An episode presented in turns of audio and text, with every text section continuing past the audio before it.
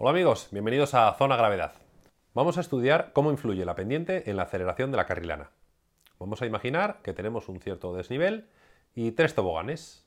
Uno con forma cóncava, el número 1, en el cual la pendiente es mayor al inicio y menor al final. Otro con una pendiente constante, el número 2, con la misma pendiente al principio que al final. Y otro de forma convexa, más plano al inicio y con más pendiente al final. Soltaremos tres canicas o tres ruedas o tres lo que queráis idénticos en la salida. ¿Cuál de los tres llegará primero abajo?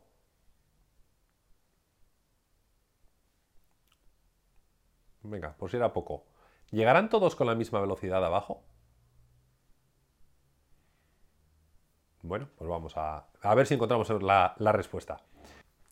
Vamos a ver primero el caso del tobogán número 2, el dependiente constante, con la canica de color verde la canica va a ir ganando a velocidad con un ratio constante, tiene una aceleración constante. Imaginemos que como sale de parado, al primer segundo gana, no sé, 10 km por hora.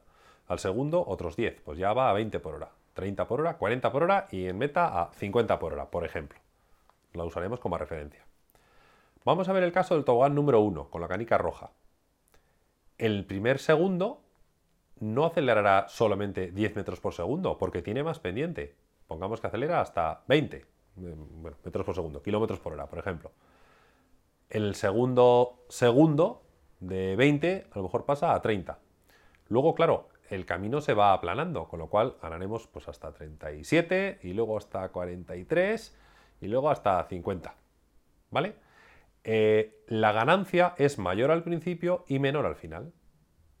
Y en el caso del último tobogán, el convexo, nos ocurrirá lo contrario. Al principio ganaremos poca velocidad y luego más. A lo mejor en el primer segundo, pues en vez de a 10 por hora iremos a 5 por hora, luego a 10 por hora, luego a 15 por hora, luego a 25 por hora y luego a 50 por hora. Si os dais cuenta, la velocidad final siempre es la misma. Y esto no es así por capricho. Nosotros en lo alto del tobogán tenemos energía potencial.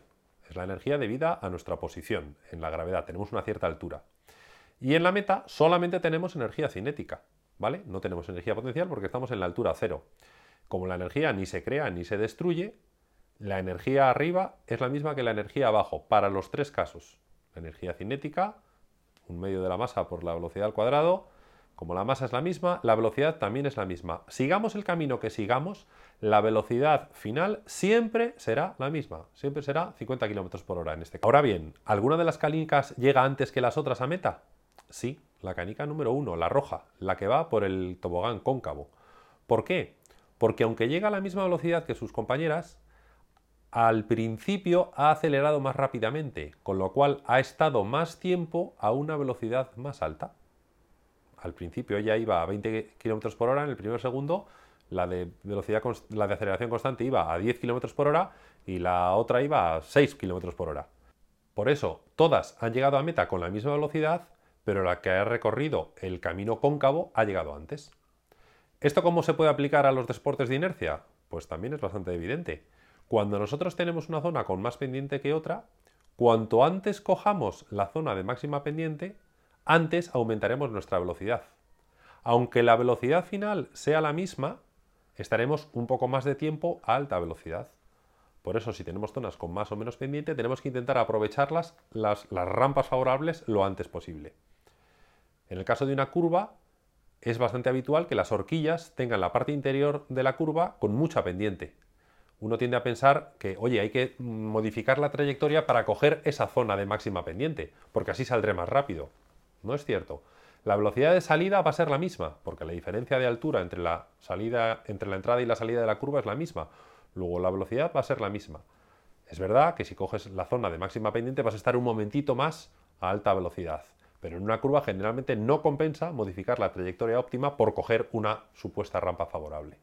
Y de hecho, si trazas con la trayectoria del radio máximo, ya sabemos que vamos a tener menos rozamiento, con lo cual probablemente acabemos yendo más rápido.